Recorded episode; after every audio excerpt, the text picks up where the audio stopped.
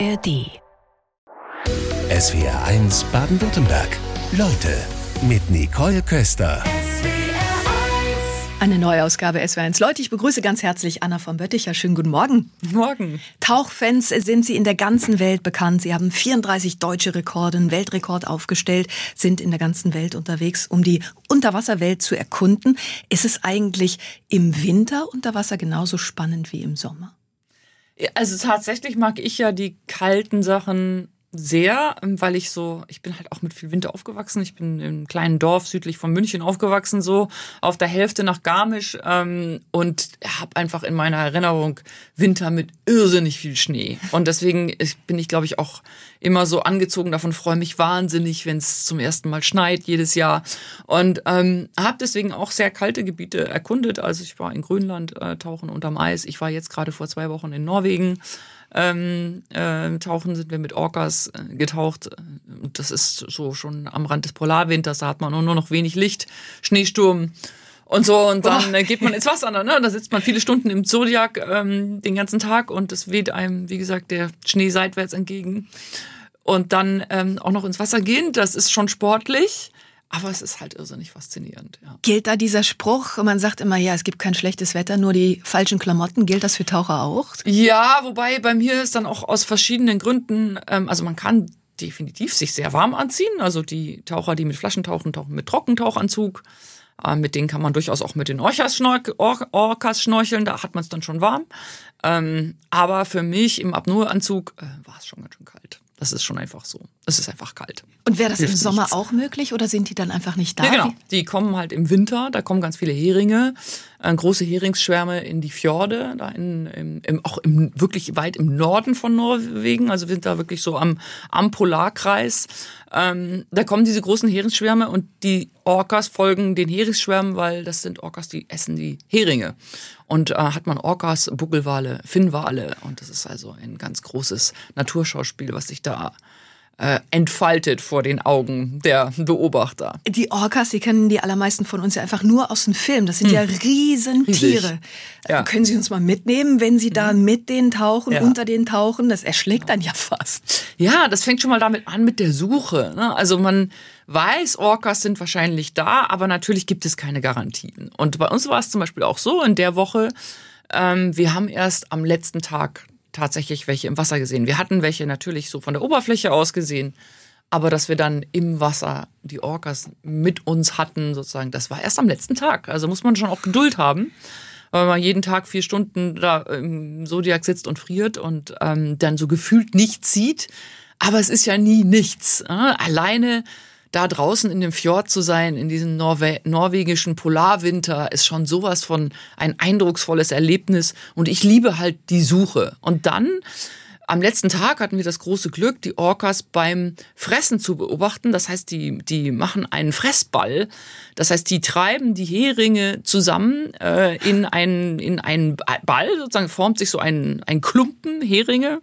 Ähm, und die Orcas äh, äh schlagen dann mit der Schwanzflosse durch diese Heringe durch. Dadurch werden die Heringe so wie betäubt, ganz benommen.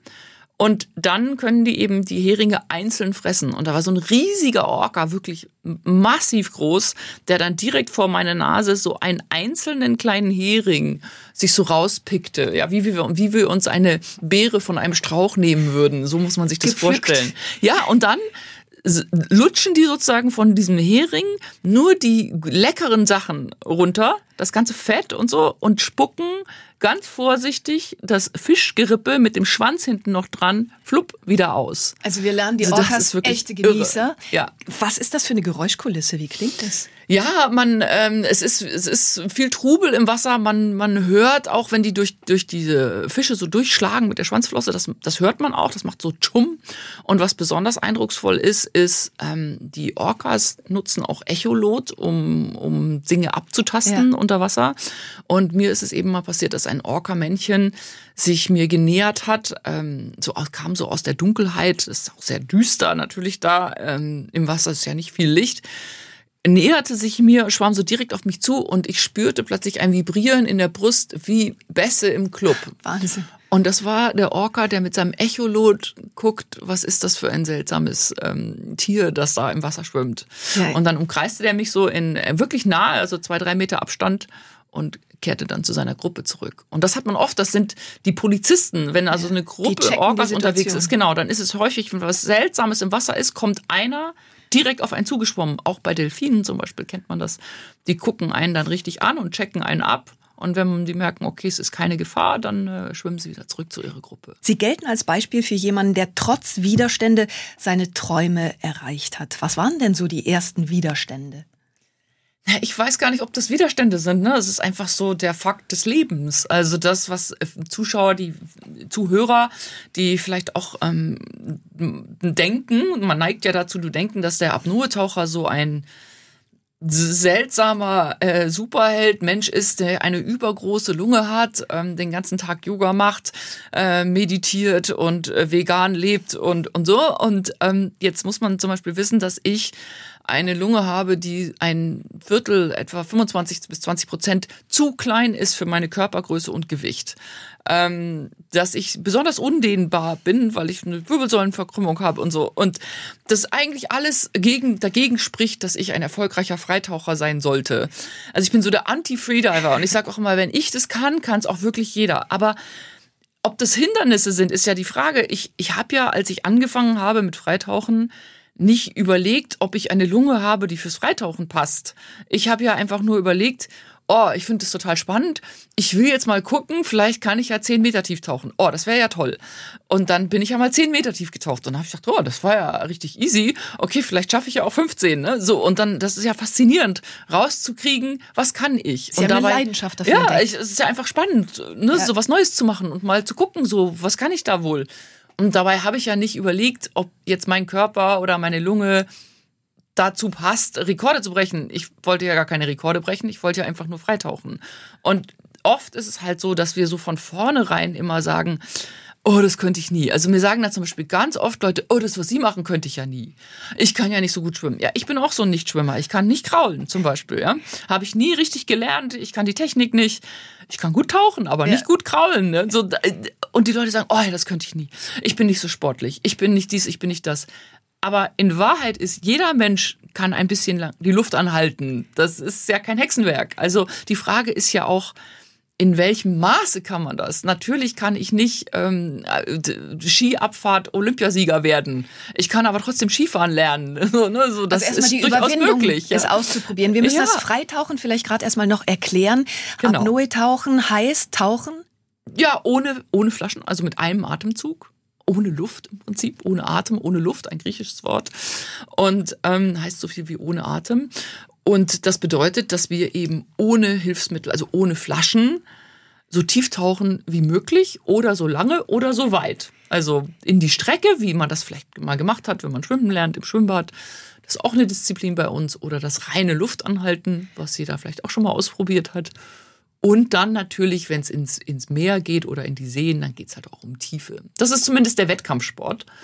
Aber natürlich ist ein sehr großer oder der größte Teil des Apnoe-Tauchens gar nicht Wettkampfsport, sondern einfach sich einfügen in die Welt unter Wasser und zu gucken, wie passe ich als Mensch da hinein und das auch zu trainieren, wie kann ich mich anpassen und was erlebe ich dann dabei. Und da gibt es sehr viel zu erleben. Sie haben gerade gesagt, ja, Sie haben diesen Versuch gemacht, zehn Meter, und das ging gut und dann ging es weiter. Mhm. Was war denn überhaupt die Idee, das mal auszuprobieren? Ja, tatsächlich war das bei mir so, dass ich schon äh, mit Flaschen tauche sehr, sehr lange, ähm, ähm, schon seit ähm, ich 17 bin. Und äh, ich bin auch sehr extrem mit Flaschen getaucht. Ich war auch Tauchlehrerin und habe das immer nebenbei gemacht und bin äh, mit so Helium-Luftgemischen bis in 130 Meter Tiefe getaucht mit Flaschen. Und da kann man eben nicht mehr einfach zur Oberfläche zurück. Man muss so Dekompressionsstufen einhalten. Druckausgleich. Der Druckausgleich auf dem Weg nach unten und auf dem Weg nach oben ähm, muss dann dieser ganze Stickstoff, der sich im Körper angesammelt hat und in dem Fall auch das Helium, wieder raus und das braucht Zeit. Also einfach zurückzukehren zur Oberfläche wäre lebensgefährlich. Man muss also äh, bestimmte Stufen ein, einhalten auf dem Weg nach oben. Das heißt, ich muss jedes Problem, was mir unter Wasser begegnet, auch unter Wasser lösen können. Das heißt, ich kann mir keine Panik erlauben, denn ich kann nicht einfach zurück zur Oberfläche. Und das ist natürlich riskant. Ähm, man verlässt sich auf Technik und die hat die Angewohnheit auch mal zu versagen. Und das hat so seine Risiken. Und ich wollte zusätzliche Sicherheit für dieses extreme technische Tauchen, indem ich mich selber besser kennenlerne und weiß, was passiert denn, wenn ich jetzt mal nicht atmen kann? Ja. Wie fühlt sich das an? Wie viel Zeit habe ich dann? Und ich habe gedacht, das macht vielleicht mal den Unterschied zwischen die Ruhe bewahren und mein Problem lösen und eben Panik bekommen. Und da habe ich einen Apnoe, so einen Anfängerkurs belegt. Und da war ich schon am ersten Tag so fasziniert, dass es dann damit weiterging. Sie sind mit einem Atemzug 125 Meter tief getaucht. Das können wir uns gar nicht vorstellen. Wie lange haben Sie da die Luft angehalten? Ja, 125 Meter war tatsächlich so wie in dem Film Im Rausch der Tiefe. Man das kennt mit dem Schlitten in der sogenannten Disziplin No Limits. Kann man also vielleicht gerade Gewichte auf dem Weg nach unten, die mich runterziehen. Zufügen. Noch heute ist der Film in genau. der Arte Mediathek ja, zu sehen. Kann man immer noch sehen. Immer noch toll. Ist so ein Klassiker. Ist einfach ein schöner. Absolut. Ich habe ihn gestern Abend gesehen. Das ist faszinierend. Ja. Und ähm, da hat man also Gewichte, die einen nach unten ziehen und dann einen Ballon, den man aufbläst, der einen nach oben bringt. Also ich muss nicht selber schwimmen und dementsprechend kann man natürlich größere Tiefen erreichen. Und dieser Tauchgang hat genau drei Minuten gedauert. Das ist aber gar nicht lang. Das, das ist wunderbar. Das ist nicht lang. Vor allen Dingen, da ich ja da selber nicht schwimmen muss, ist das völlig okay. Also das war entspannt. Was geht in Ihnen vor, wenn es da erstmal nur runtergeht? Ja, das ist, das ist toll, das macht Spaß. Also da geht es mir eigentlich, erstmal muss ich mich wahnsinnig auf den Druckausgleich äh, konzentrieren. Der Druck, ne, der auf die Ohren drückt. Jeder, der schon mal probiert hat, abzutauchen, kennt das, da tun die Ohren weh. Und da muss ich Druckausgleich machen und das ist relativ kompliziert für uns Apnoe-Taucher, vor allen Dingen in großer Tiefe. Und das braucht meine ganze Aufmerksamkeit. Aber dann unten anzukommen, ist für mich immer der, der schöne Moment. Dann mache ich die Augen auf. Auf dem Weg nach unten habe ich auch die Augen zu. Ich konzentriere mich also voll. Dann unten mache ich aber die Augen auf und dann nimmt man so diese Tiefe in sich auf. Und dieser 125 Meter Tauchgang war eben ein Weltrekord im Tandem No Limits. Man muss echt sagen, das ist so ein Spaßrekord gewesen. Das ist auch keine offizielle Disziplin, aber eine, die durchaus mal gemacht wurde. Ähm, und äh, da war ich mit meinem Coach äh, und, und, und, und Tauchpartner unterwegs, Andrea Zuccari.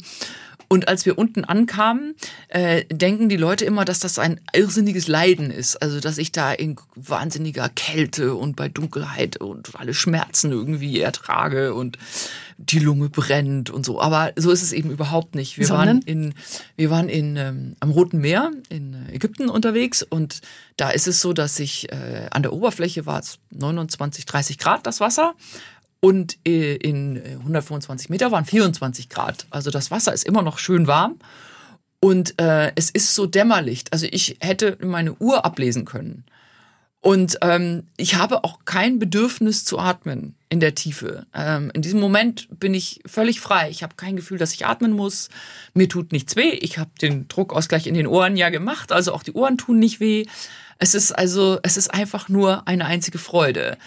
Wie und, wissen Sie, dass Sie wieder hoch müssen, dass die Zeit dann vielleicht naja, wir, wir planen ja den Tauchgang vorher. Also wir bleiben nicht unten, wir kommen unten an und gehen direkt wieder hoch. Und wir planen den Tauchgang ja vorher und man geht immer ein kleines Stückchen tiefer. Also wenn man halt mal in 120 Meter war und das war super, dann geht man halt auf 122 und dann wird man daran wahrscheinlich auch nicht sterben. Ne? So. Und es ist also am Ende des Seils eine Scheibe, an der man nicht vorbei kann. Wir haben ein Seil, das wird abgelassen auf die Tiefe, in die wir wollen. Und tiefer gehen wir dann auch nicht und können wir auch gar nicht. Insofern ist es jetzt auch keine Überraschung. Also man muss also auch nicht wissen, wann man wieder hoch muss, weil man taucht runter und taucht dann eben wieder hoch. Zumindest bei solchen Wettkampftauchgängen, wo es um die maximale Tiefe geht. Es passieren immer mal wieder Unglücke beim Tauchen. Ähm, Sie hatten eben Andrea Zuccari angesprochen, mit dem Sie den Weltrekord beim Freitauchen aufgestellt hatten, mhm. 125 Meter tief. Im August diesen Jahres kam er von einem Tauchgang mit Flaschen nicht zurück. Gibt es Erklärungen, was da passiert ist? Genau, also da muss man eben dazu sagen, das war jetzt eben kein Apnoe-Tauchgang, sondern er war äh, unterwegs, um die, ähm, die Verankerung der Plattform, sie hat ein kleines Tauchcenter da in Ägypten und äh, war ein Wettkampf stand an und der wollte die Verankerung in der Plattform sozusagen überprüfen oder oder ne, hatte da zu tun und ist deswegen mit Flaschen alleine runtergetaucht auf 50 Meter und ähm, kam davon eben nicht zurück. Und im Nachhinein wissen wir es nicht ganz genau. Es war keiner dabei. Er hatte jemanden zur Sicherheit an der Oberfläche.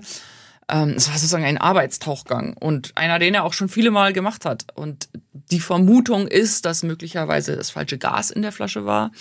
Äh, das heißt eben keine Luft, sondern äh, hochprozentiger Sauerstoff. Und der hochprozentige Sauerstoff ist äh, unter Druck in großer Tiefe für uns Menschen giftig, mhm. äh, führt zu einem epileptischen Anfall und Ohnmacht. Und ähm, das übersteht man nicht, wenn man unter Wasser ist. Und ähm, ganz genau können wir es aber nicht sagen. Es ich war auch leider nicht dabei, also keiner von uns weiß genau, was da passiert ist. ja, manche alleine. Dinge wird man einfach nicht auflösen ja. können. Wie ist es denn generell? Wie beurteilen Sie das Tauchen? Ist das eine gefährliche Sportart? Also das Tauchen an sich ist eigentlich wirklich keine gefährliche Sportart. Ist eigentlich erstaunlich wenig Unfälle gibt es, vor allen Dingen sehr wenige schwere Unfälle. Es gibt natürlich welche, es gibt auch sehr viele Menschen auf der Welt, die viele, viele Tauchgänge machen. Aber vor allen Dingen, wenn man gut ausgebildet ist, ist das eigentlich ein super sicherer Sport, eine tolle Aktivität und auch tatsächlich das Apnoe-Tauchen, von dem die Leute immer denken, dass das so ein extrem Sport ist mit so mega krassen Risiken. Ähm, wenn das gut äh, gesichert wird, so wie wir das heutzutage machen, mit der Sicherung, die wir haben, dann gibt es keinen Grund dabei, eine schwere Verletzung ähm, davonzutragen oder zu sterben. Also es wäre sehr überraschend. Man muss mal sagen, in über fast 30 Jahren Wettkampf hat es einen Toten gegeben, ähm, also aus unserem Dachverband, ne, wenn man da mal guckt, die Wettkämpfe hat es einen Toten gegeben. Ähm, und der hat es wirklich selber so weit übertrieben, dass er am Ende eine, sein Herz auch nicht mehr in Ordnung war und der, der ist gestorben. Aber äh, in, in Wahrheit ähm, ist das ein super sicherer Sport. Also ich sage auch immer den Leuten, meine gefährliche Sportart ist eigentlich das Skifahren und Snowboardfahren. weil die Wahrscheinlichkeit, dass äh, ich Knöchelbrüche erleide, ist hoch. Also ich brauche so nur am Rand der Piste stehen, da ist mir schon, hat mich jemand über den Haufen gefahren. Also ähm, da ist das Risiko für mich tatsächlich viel größer. Gibt's denn so die eine, die wichtigste Regel beim Tauchen, was man unbedingt einhalten muss, was Sie jedem Neuling als erstes erklären? Auf keinen Fall alleine beim Apnoe-Tauchen vor allen Dingen nie alleine im Wasser die Luft anhalten, auch nicht in der Badewanne. Denn bei uns ist das Risiko die Ohnmacht, die an sich nicht schlimm ist und einen auch nicht umbringt. Wenn aber man wenn aber alleine ist, ist ja. dann ertrinkt man auch in der Badewanne. Okay, das ist schon mal nicht alleine. Es gibt eine Doku-Serie von den Kollegen des NDR Water Woman, in der sie in ihrem Element, dem Tauchen, zu erleben sind.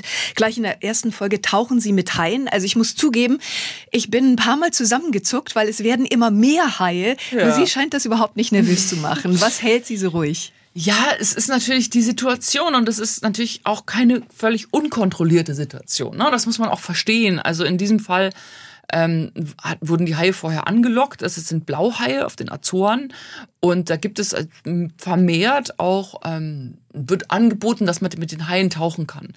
Das ist äh, teilweise gibt es auf der Welt immer sowieso weit, weltweit immer öfter und das ist auch, wird auch kontrovers diskutiert, weil in manchen Orten sich dann auch das Verhalten der Haie verändert. Also man muss sich da schon fragen, was macht man da? Aber der äh, Schutz der Haie tatsächlich ist gefördert durch diese Haitauchanbieter, weil auf einmal der Hai nicht am Haken hängt und die Blauhaie werden gefischt von portugiesischen Fangflotten, von spanischen Fangflotten direkt bei uns. Ne? So, es ist nicht in China, wo die gefischt werden. Die werden da rausgeholt en masse und werden für 40 Cent ähm, das Kilo zu Katzenfutter verarbeitet und die Haiflossen werden natürlich dann teuer verkauft. Und wenn jetzt also auf einmal so ein Blauhai da sind zehn Taucher auf dem Boot und jeder Taucher bezahlt 100 Euro fürs Haitauchen und dann hat natürlich dieser Blauhai auf einmal einen ganz anderen Wert und auf einmal wird's spannend. Und in dieser Situation ähm, sind die Haie angelockt und man hat auch einen Guide dabei, der auch aufpasst und auch erklärt, wie man mit denen taucht. Und dann muss man das so ein bisschen verstehen, wie man sich verhält. Was ist das Wichtigste? Genau. Dabei? Und das Wichtige ist, dass man immer gut aufpasst, wo kommen Haie her, aus welcher Richtung, wo ist einer. Ne? Also man guckt auch über die Schulter und dreht sich um und schaut so, wie ist die Situation. Und erst wenn die Situation sich auch okay anfühlt überhaupt, ähm, begebe ich mich mal aus der Nähe des Bootes weg und fange an, mit den Haien zu schwimmen. Und dann äh, scha schaue ich dem Hai auch immer an. Also der Hai, der sich mir nähert, den starre ich sozusagen in die Augen, wenn sie so wollen. Das heißt, der Hai merkt, dass ich Blickkontakt habe. Das nehmen die sehr, sehr, sehr wohl wahr. Ähm, die, Was die, bedeutet das? Die merken, dass sie sich nicht einfach anschleichen können an mich. Die Haie wollen erst mal rauskriegen, was ich bin. Die, die unter Umständen ähm, wagen ist, dies dann mich anzurempeln, sozusagen, um mal ja. zu gucken, was passiert dann. Ähm, und äh, diesen Anrempler möchte ich aber eigentlich nicht erlauben, wenn ich bestimme den Kontakt und möglichst keinen Kontakt. Mhm. Wenn der Hai aber jetzt direkt auf mich zugeschwommen kommt und mich anstupsen möchte, dann schiebe ich den zur Seite. Und das ist bei diesen doch recht kleineren Blauhaien auch wirklich kein Thema. Man legt die Hand auf die Nase und schiebt den Hai zur Seite und die schwimmen einfach auch direkt an einem vorbei. Und wir hatten zum Beispiel, ich hatte mal so einen, der war ein bisschen rüpelhaft, ne? Mhm. Und der kam so mehrfach eben so auch ziemlich zügig direkt auf mich zugeschwommen und dann habe ich den dreimal zur Seite geschoben und dann ist der in großen Kreisen nur noch ganz entspannt um uns rumgeschwommen und, und hat es auch nicht wieder versucht. Und das geht nicht immer und man muss die Situation auch einschätzen. Und es ist gut, wenn man das mit Profis macht, die sich da auch auskennen. Was wäre gefährlich, wenn Sie die Hand, äh, eine Hand, die nicht geschützt ist, hinhalten zum Beispiel? Genau, es hilft zum Beispiel, ähm, äh, Handschuhe zu tragen, ja. äh, damit man einfach nichts hat, was aussieht, wie was vielleicht ein Fisch sein könnte. Mhm. Ja, also wenn ich natürlich so helle Hände habe, ja und ich wedel mit denen im Wasser rum, dann könnte der Hai ja denken, oh, das sieht nach was zu essen der aus. Der versteht was falsch. Ja. Genau. Und dementsprechend tragen wir zum Beispiel auch ganz oft Handschuhe, damit einfach äh, wir da auch geschützt sind. Dennoch, das Bild vom bösen Hai, das hält sich natürlich hartnäckig. Liegt das immer noch an dem Film Der Weiße Hai? Was glauben Sie? Ja, der Weiße Hai hat natürlich da äh, viel Schaden angerichtet, das muss man schon sagen.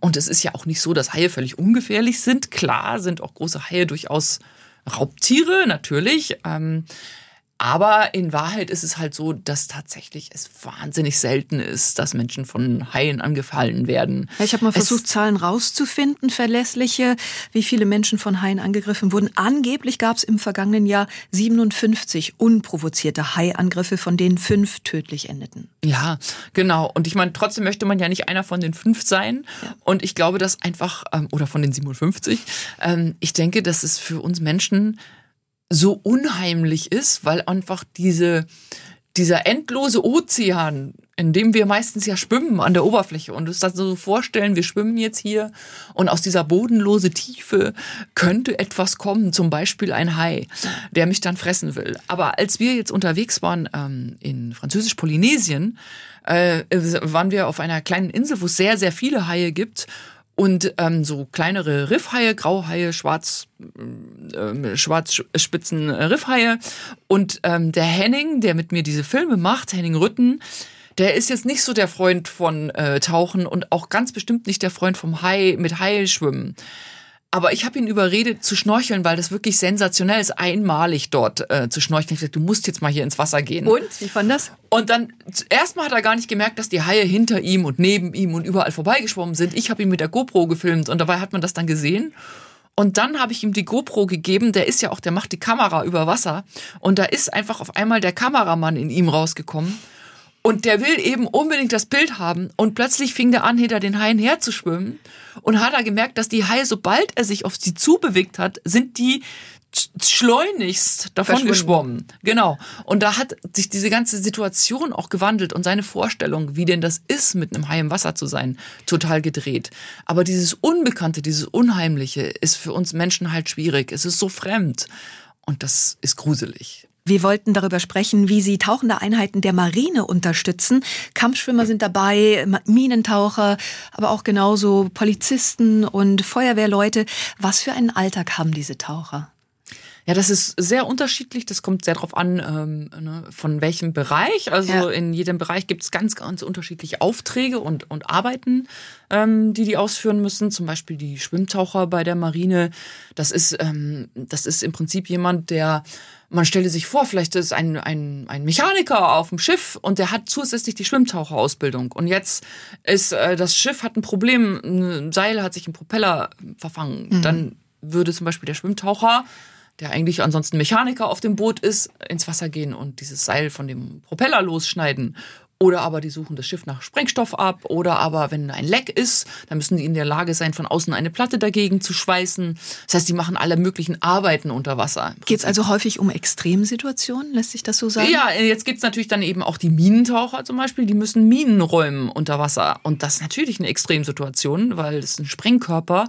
Den müssen sie ja erstmal aufspüren, dann müssen sie den identifizieren. Da sind sie bei Dunkelheit und teilweise auch ziemlich großer Tiefe unterwegs. Und ähm, das ist natürlich eine total gefährliche Arbeit, ähm, bei der es sehr, sehr viel äh, können und sehr viel auch Selbstkontrolle äh, braucht, äh, damit man auch, wenn es mal äh, schwierig wird, wenn man sich verfängt, wenn man sich unsicher wird, nicht in Panik gerät. Wo genau ist Ihre Expertise gefragt? Das, äh, diese Ausbildung bei der Bundeswehr, die ähm, bei der Marine, die mit Tauchen zu tun hat, die nutzen ziemlich viel Übung ähm, in Apnoe, das heißt ohne Atmen, in der ähm, Ausbildungsphase, in der man im Schwimmbad ist, um künstlich Stress zu erzeugen. Auf der einen Seite will man damit sehen, ähm, welche Leute sind für diesen Job auch einfach nicht geeignet, weil die mhm. diesen Stress unter Wasser nicht bewältigen können. Ja. Und dann die, die durchaus geeignet sind, die trainiert man dann auch, ähm, diesen Stress besser auszuhalten und einer Panik gut entgegenwirken zu können und ruhig zu bleiben, diese Ruhe bewahren, das muss man lernen. Wie und das möchte das ich trainieren. Das möchte ich eben lernen in optimalen Bedingungen, also wo es noch nicht gefährlich ist.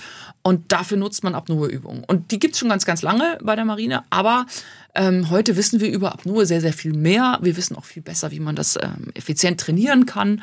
Und ähm, da haben wir also gemeinsam die Ausbildung überarbeitet, geguckt, ob die ganzen Übungen auch noch passen und vielleicht auch ein paar neue dazu gemacht. Und darum geht es im Prinzip. Haben Sie eine Übung mal beispielhaft da? Äh, nee, das äh, möchte ich auch gar nicht erklären. Das ist nicht meine Aufgabe, hier die Details aus der Ausbildung der Marine sozusagen zu kommentieren ähm, es geht halt immer wieder um Ruhe zu bewahren unter Wasser im Prinzip. Das kann man dazu auf jeden Fall sagen. Vielleicht können Sie uns verraten, denn Sie sagen ja gerade, es geht um die Ruhe zu bewahren, also mentale Stärke aufzubauen. Was ist denn da elementar, wenn Sie sagen, ja, Sie finden vorher schon heraus, wer kann das und wer kann es nicht? Woran sehen Sie das zum Beispiel? Es ist natürlich so, dass jeder Mensch eigentlich einen Instinkt hat, der sagt, unter Wasser habe ich nichts zu suchen. Ne, wir sind ja nur ja. Sind nicht, nicht für unter Wasser gedacht. Ja. Genau. Und bei manchen Leuten ist dieser grundsätzliche Urinstinkt sehr stark. Die, die, die, die, denen fällt das auch wirklich schwer, sozusagen sich unter Wasser richtig wohlzufühlen. Ich kann wirklich, würde ich sagen, fast jedem Menschen ähm, das ganz normale Tauchen zum Spaß so beibringen. Da mit langsam dran gewöhnen, überwindet man diese Hürde, dieses Unwohlsein und findet dann auch Freude.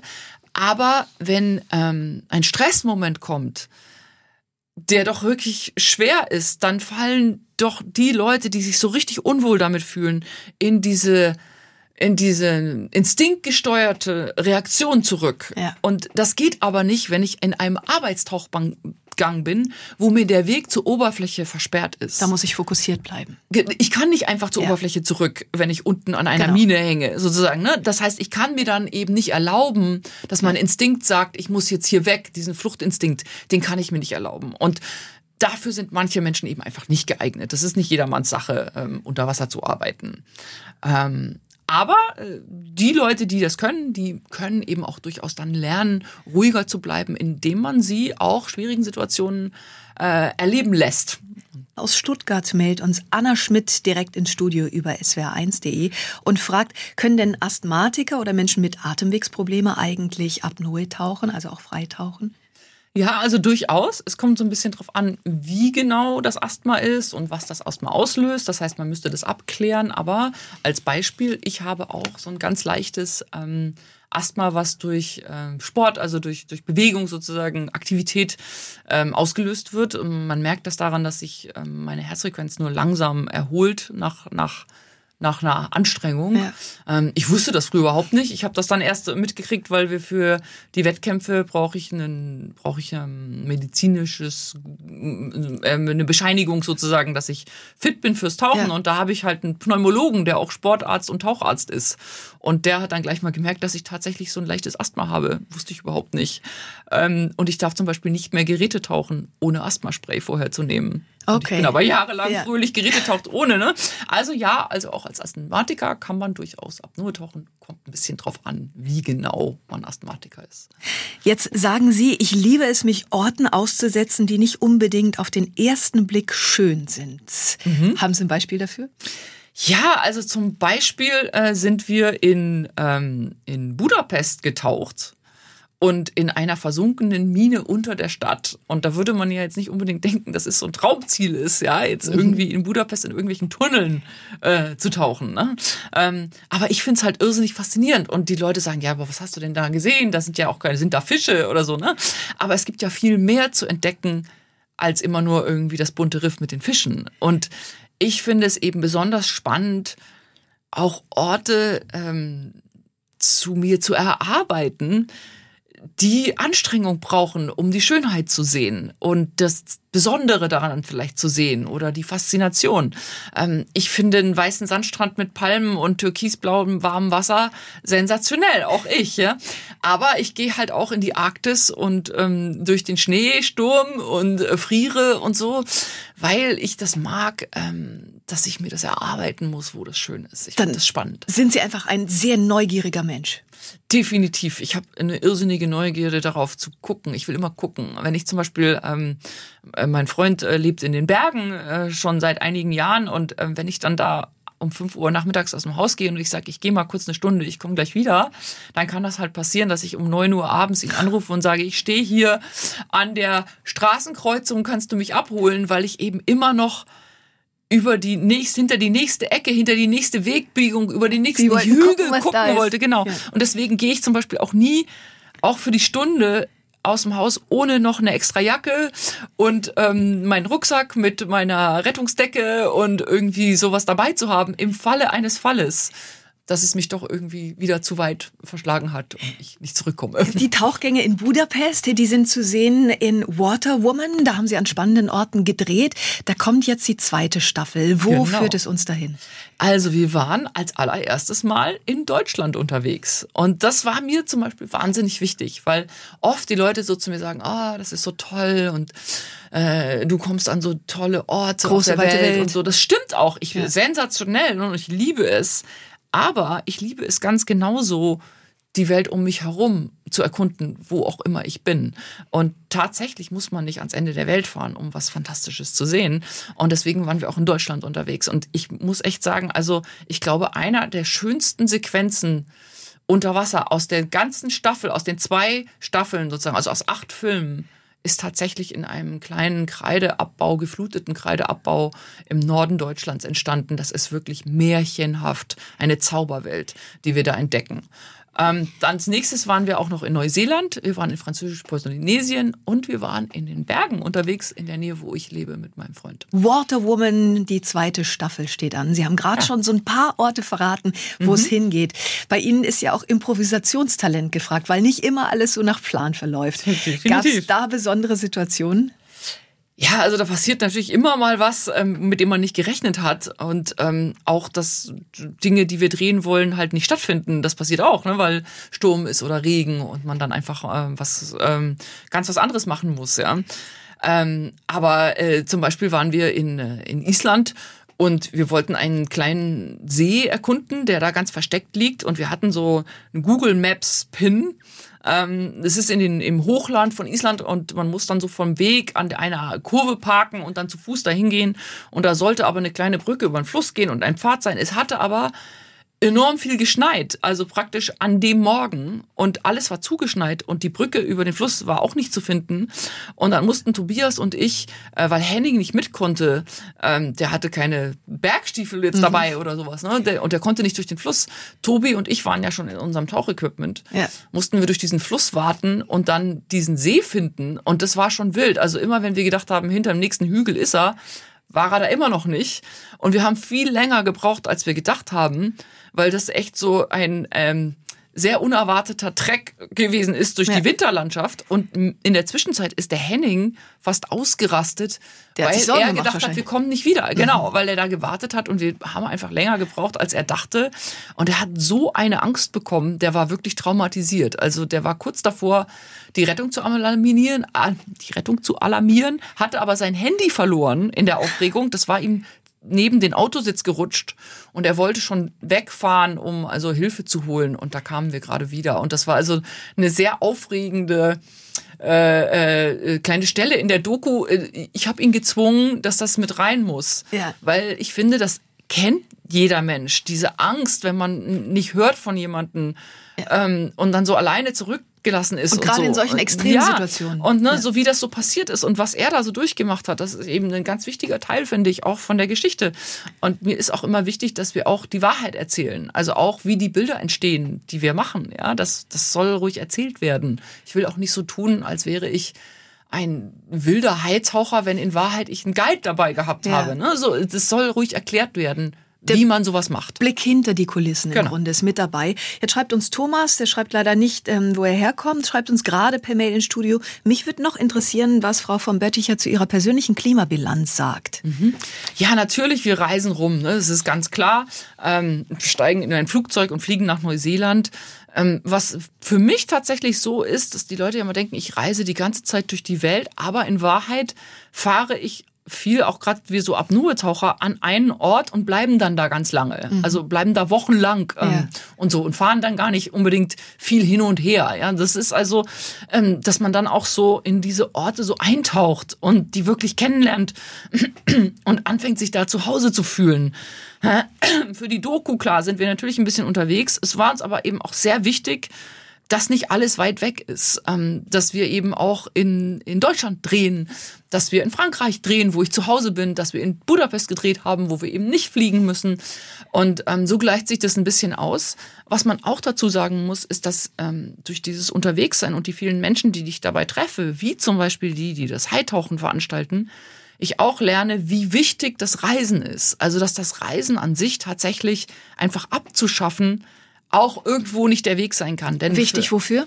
Es ist zum Beispiel wahnsinnig wichtig für den Naturschutz. Man, man denkt das gar nicht so, aber an sehr vielen Orten dieser Welt findet Naturschutz statt, weil Menschen kommen, um diese Natur zu sehen. Ähm, die Bahamas sind ein tolles Beispiel dafür. Die haben schon vor längerer Zeit die ganzen Bahamas als eine Haischutzzone erklärt, weil die festgestellt haben, dass das Haitauchen und die Taucher, die hinkommen, um dort Haie zu sehen, das 300 Millionen Euro im Jahr einbringt sozusagen für diese ganze Gegend. Und dort findet man eine Vielfalt an verschiedenen Haiarten an einer Stelle, wie es selten geworden ist auf der ganzen Welt. Und das sind eben auch so die Faktoren, die, die wir nicht vergessen dürfen. Ich glaube aber, dass man sich halt überlegen muss, wie man reist und, und warum. Ne? So, ob jetzt halt für mich, dass ähm, bestimmte Arten von Urlauben, die brauche ich vielleicht nicht mehr. Ne? So, aber ich will auch mich nicht besser machen oder das eine schlechter. Jeder muss es für sich entscheiden und sich darüber äh, Gedanken machen und auch seine äh, Verantwortung auch akzeptieren, die man dabei hat. Wir sind alle nicht perfekt, ich auch nicht. Das war das Schlusswort. Ich sage herzlichen Dank für den Besuch heute Vormittag in SWR1 Leute, Anna von Betticher. SWR1 Baden-Württemberg. Leute wir nehmen uns die Zeit.